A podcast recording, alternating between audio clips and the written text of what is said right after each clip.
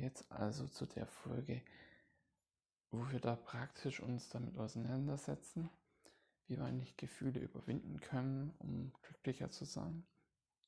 Wenn wir jetzt wissen, Emotionen was Gefühle, und zwar ist es tatsächlich genau dieser Punkt, in dem ich den Historikern recht gebe. Und zwar ist es die erste Emotion, das ist eine Reaktion auf die kann ich, da kann ich nichts machen. Aber das Gefühl danach ist eigentlich eine Entscheidung.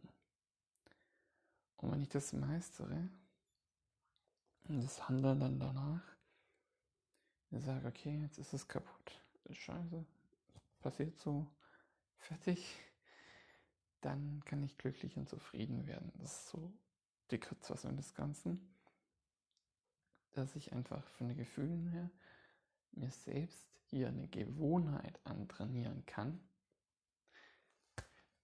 Das ist genau das von vor ein, zwei Wochen oder so. Mit der Gewohnheit. Ja, das ist im Endeffekt eine Gewohnheit, wie ich dann darauf reagiere, wenn Emotion ein Reflex ist. Jo, das ist mir gerade so gekommen. Gefühl ist im Endeffekt eine Gewohnheit auf eine Emotion, was ein Reflex ist. Eine Gewohnheit auf einen Reflex. Und da kann man einfach die Taktik anwenden, zum Gewohnheiten wechseln, durch andere Gewohnheiten ersetzen, Umfeld ändern. Wenn dann Gewohnheit. Jo, genau, da könnt ihr hört euch gerne nochmal das zum Gewohnheiten überwinden vor letzter Woche an. Das war letzte Woche, genau. Ähm, wenn ihr euch fragt, warum ich jetzt so relativ kurze Folgen habe und so knackig, die doch nicht ganz so inhaltlich sind. Ich bin gerade im Schreiben meiner Masterarbeit. So richtig im Endspurt, so die letzten Wochen. Und morgen habe ich sogar das, oder nee, übermorgen ist das, glaube ich. Ja, es ist übermorgen. Das heißt, glaube ich, es ist übermorgen. Und habe ich im Endeffekt die erste Probe von meiner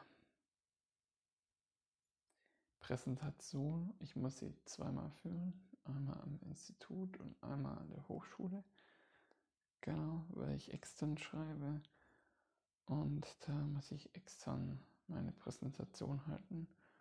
Und das übe ich nochmal einmal. Dazu muss ich nochmal ins Institut wieder fahren, etc. etc. Das heißt, die nächsten paar Wochen wird es allgemein etwas dürftiger ausfallen oder in Relation dazu. Das heißt dürfte ich, ich habe es immer sehr kurz gehalten. Genau. Aber am ähm, 16 hören wir uns erstmal wieder, indem ich einfach mal die Fragen lernen möchte. Wann ist man eigentlich Minimalist so oder Minimalistin? Also wünsche ich dir noch einen schönen Tag. Ciao.